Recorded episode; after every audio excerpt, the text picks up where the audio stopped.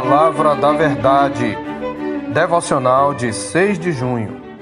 A paz de Deus. E a paz de Deus, que excede todo o entendimento, guardará o vosso coração e a vossa mente em Cristo Jesus. Filipenses 4, verso 7. Paz. Talvez seja esta a palavra mais pronunciada e o bem mais desejado entre os homens depois do amor. Mas, assim como acontece com o amor, o mundo tem um conceito equivocado de paz. O mundo, por exemplo, busca uma paz à custa da verdade e da lei de Deus. Ele igualmente ignora que, antes de ser um sentimento, paz refere-se a uma relação que foi consertada. Por esta razão, devido ao seu coração enganoso e a uma consciência cauterizada, é possível uma pessoa ter certa sensação de paz, mesmo estando em guerra com Deus. É claro que tal paz, no final, revelar-se-á passageira e falaciosa. Falando acerca da vinda de nosso Senhor Jesus Cristo, Paulo destacou que, quando andarem dizendo paz e segurança, eis que lhes sobrevirá repentina destruição, como vêm as dores de parto a que está para dar à luz, e de nenhum modo escaparão. Em 1 Tessalonicenses 5,3. Portanto, não se encante com os projetos de paz mundial. É por isso que, ao nos trazer da parte de Deus uma promessa de paz para aqueles que lançam suas ansiedades diante do Senhor, por meio da oração, Paulo qualifica essa paz para distingui-la da que o mundo oferece. Ele destaca primeiramente que se trata da paz de Deus. Isto significa, antes de tudo, que Deus é a fonte dessa paz. Em segundo lugar, é Ele quem a define. Falsos profetas que alegam falar da parte de Deus, portanto, mas deturpam a palavra do Senhor, curam superficialmente a ferida do povo ao dizerem paz, paz, quando não há paz, conforme Jeremias 6,14 e 8,11. A paz de Deus é de outra natureza. Ela tem origem sobrenatural. É por isso que Paulo também a qualifica como uma paz que excede todo o entendimento. Ou seja, antes de tudo, é uma paz que está além da compreensão humana. Não é verdade, crente, que muitas vezes as pessoas ao seu redor se espantaram com a forma serena com que você enfrentou perdas, frustrações e até perigos. Até mesmo você se espantou. Esta foi uma experiência da paz que excede todo o entendimento. Mas, além de ultrapassar nossa capacidade de compreensão, a expressão também significa que esta paz divina está fora do alcance de nossos esforços, sejam físicos ou mentais.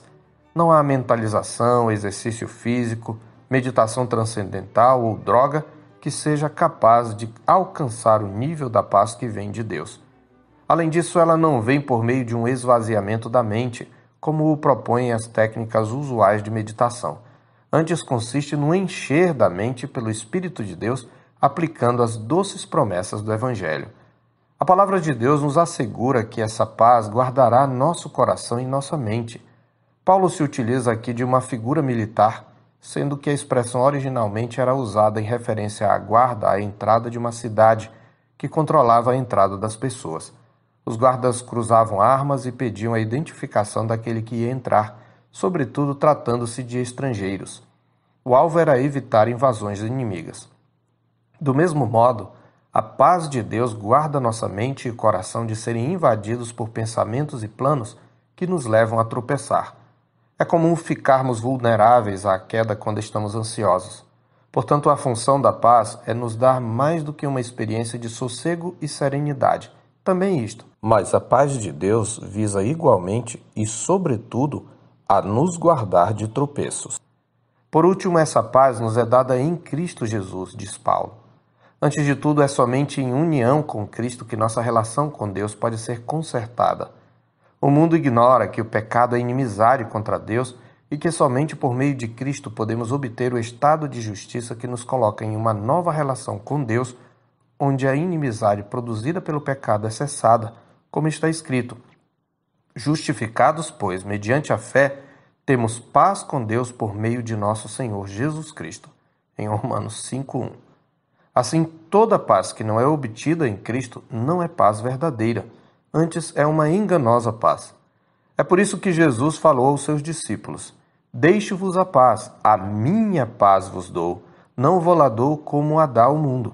Não se turbe o vosso coração, nem se atemorize. Em João 14, 27.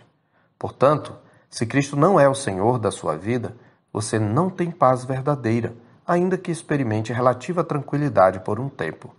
Mas quem tem Cristo, mesmo no meio da tempestade, no meio da mais renhida peleja, dirá como Davi no Salmo 27, verso 3: Ainda que um exército se acampe contra mim, não se atemorizará o meu coração, e se estourar contra a minha guerra, ainda assim terei confiança. Diante disso, assegure-se de que você está unido a Cristo como Senhor pela fé. E se você já é crente em Cristo, apresente a Deus suas ansiedades em oração com ações de graça. Ainda que para o seu bem ele não o livre daquilo que o aflige, ele certamente lhe dará a paz que excede todo o entendimento e guardará sua mente e seu coração em Cristo Jesus. Eu sou o pastor Marcos Augusto, pastor da Terceira Igreja Presbiteriana de Boa Vista, em Roraima. Tenha um bom dia na paz do Senhor Jesus.